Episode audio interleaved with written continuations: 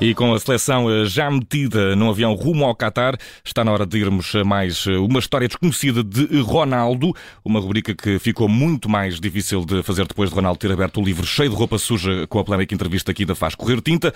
O certo é que, ao pé do nosso caríssimo jornalista João Felipe Cruz, o Piers Morgan é um ardina, não passa disso. Uh, João, ontem andámos aí por qualquer coisa de marciano, uh, Ronaldo assim fora, fora do nosso domínio espacial, hoje creio que vai ser mais calma.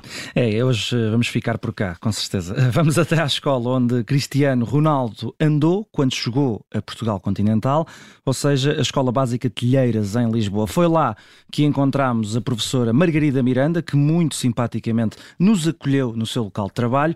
Uh, a professora Margarida foi uh, docente, só para não usar o termo professora duas vezes seguidas, fizeste bem, fizeste de, bem. de Cristiano Ronaldo, na disciplina e não cadeira, como eu disse muitas vezes à professora, ela corrigiu-me. Com certeza. De educação visual, do capítulo capitão da seleção portuguesa.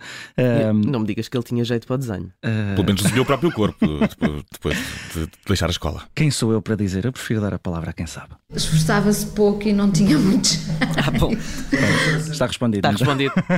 não tinha jeito e ainda dava algum trabalho à professora Margarida, se bem que havia pontos positivos. O Cristiano Ronaldo era uma criança muito simpática, tinha muita energia, mas era muito irrequieta e de facto isso refletia-se no rendimento dele enquanto aluno.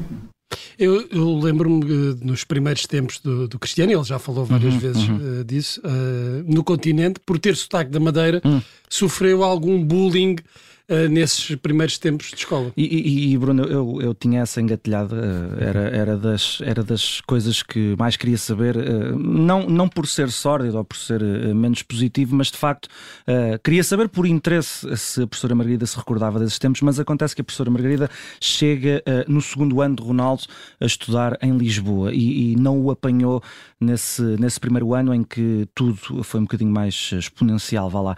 provavelmente neste segundo ano o Ronaldo já estava um bocadinho mais adaptado. Uh, não era dos mais populares, pelo que diz a professora Margarida, mas nessa altura já se daria bem, basicamente, com todos os colegas e não só os do Sporting, porque havia muitos jogadores do Sporting a estudarem na, na Escola Básica de Telheiras, uh, mas de facto havia algo mais naquele miúdo irrequieto e uh, mais concentrado no que tinha à espera fora da sala de aula. Ele era um sim, um menino com olhar triste, com olhar muito triste o que me sensibilizou bastante porque tinha à época, ainda tenho, dois filhos de uma idade aproximada da dele, mais ou menos da mesma idade.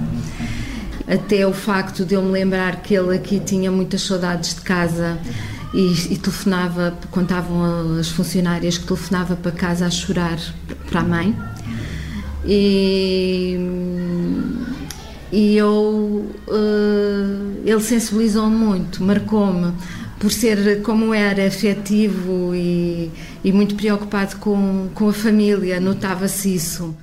Nós também já sabíamos, eh, não é? Da, dos uhum. primeiros tempos eh, de. Não de foram nada fáceis e, e, foram, eh, de certa forma, subvelados uhum. com o trabalho, não? E este é um lado da vida de, de Ronaldo que conseguimos uh, um, transportar até para a atualidade, não é? Esta preocupação com a família.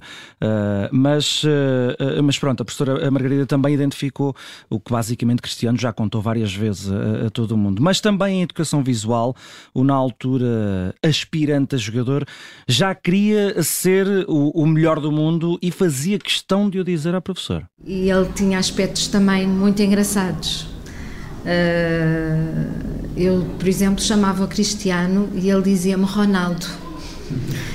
e eu perguntava-lhe porquê Ronaldo e ele dizia-me porque foi o nome que o meu pai me deu e porque é o nome do presidente dos Estados Unidos.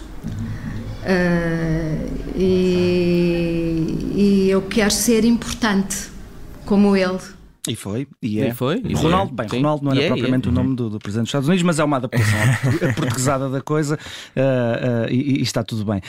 Um, mas a professora Margarida Miranda uh, contou-nos um, um, episódio curioso e para acabar, já numa altura em que tinha deixado de ter Ronaldo na, na sua pauta, vá lá, e que, e, que nos, e que nos evidencia que Cristiano tem, tem memória.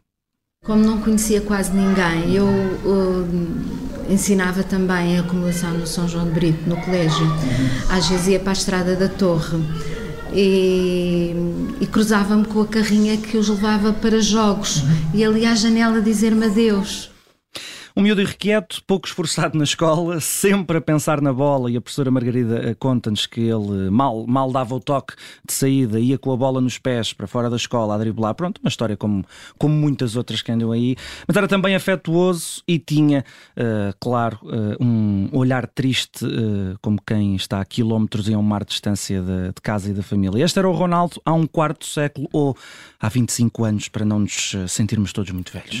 sim, qualquer coisa como isso. João Filipe Cruz, histórias desconhecidas de Ronaldo, elas ainda existem e tu e o André Maia têm feito um belíssimo trabalho a descortiná-las. Vai haver um novo episódio na segunda-feira, depois do Jornal eh, das Quatro. Piers Morgan, poeta pau, caso para dizer. Um abraço, João. Um abraço.